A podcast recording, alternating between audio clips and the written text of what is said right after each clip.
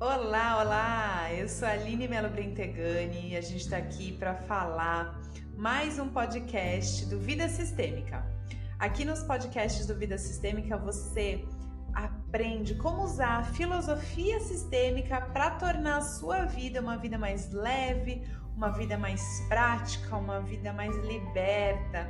Aí, não só nas questões dos irmãos que a gente tem falado nesse mês de julho, mas também nos relacionamentos, na sua profissão, na sua saúde, no seu trabalho, tá?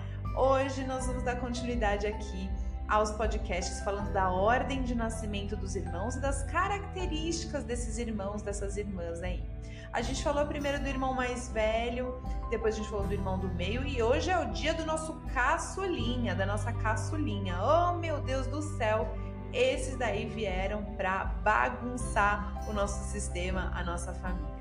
Geralmente são pessoas que têm uma liberdade, que se sentem mais livres na vida, não assumem tantas, tantas responsabilidades no começo, porque quem assumiu, quem treinou os pais, quem abriu esse caminho foram os primeiros irmãos, seja o irmão primogênito, a irmã primeira, ou o do meio, todos os que vieram antes vão desempenhar esse papel de liberar o caminho para o caçula, para a caçula aí deslanchar. São pessoas que têm um alto nível de criatividade, são espertos, sedutores, simpáticos, charmosos, eles acham um jeito de conquistar que eles desejam.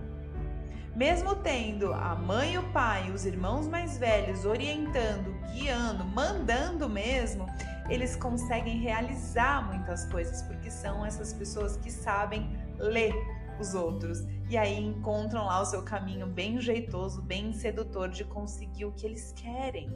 Obviamente, os pais já estão mais um, cansados, amolecidos, porque já fizeram tanto com os outros irmãos, acabam sim sendo mais permissíveis, permissíveis com esse filho, com essa filha caçula. Então, sim, eles são pais ah, aliás, mais confiantes. Eles sabem que esse filho vai sobreviver, que ele vai aprender as lições que ele tem que aprender com a vida e vai também delegando um pouco mais aí pro aprendizado. Pode ver que esse bebê caçula, ele cai, se estabaca no chão, se estoura todo no chão, levanta, sacode a poeira e vai fazer a próxima sapequice dele aí. São pessoas que, por conta dessa independência, ah, em algumas vezes acabam até indo embora mais facilmente. Mudam-se de casa, mudam-se de país, ah, não porque são insensíveis, mas porque eles sabem, no fundo, que os irmãos mais velhos estão lá tomando conta, os irmãos do meio, que os pais também dão conta sozinhos, são realmente pessoas que conseguem se desprender um pouco mais da família. Mas tem um lado difícil aí do irmão caçula que é a sensação de dívida com os pais, mas principalmente com os irmãos que vieram antes. Então, às vezes são os irmãos que, num, momento, num movimento contrário, ficam e cuidam dos pais para os irmãos.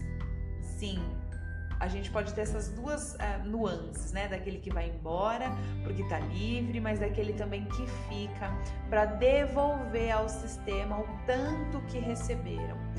Corre lá no, no feed do Vida Sistêmica no Instagram, vocês vão ver uma imagem que eu fiz colocando aí uma setinha em cima, né, do primeiro que dá para todos os outros, do segundo que dá para todos os outros.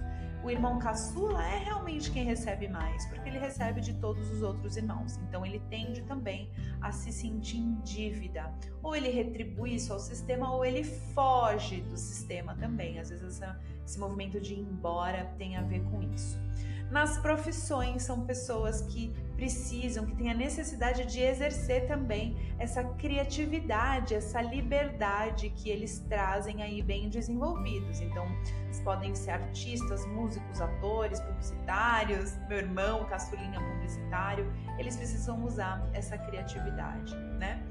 Uh, enfim, são pessoas que uh, também têm um lugar garantido na família, precisam ser vistos, olhados e muito amados. Às vezes recebem uma atenção uh, não do jeito que eles gostariam, né? Porque nunca foram filhos exclusivos, nunca tiveram essa oportunidade de serem filhos exclusivos, então demandam também às vezes mais atenção dos pais, certo?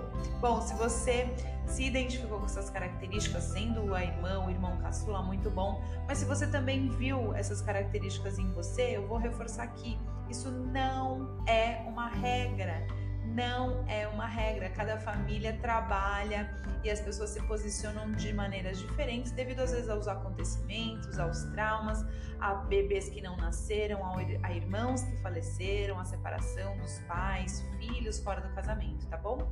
Então aqui é só uma brincadeira pra gente curtir bastante essa história de irmãos, de irmãs e da ordem que a gente nasce na família.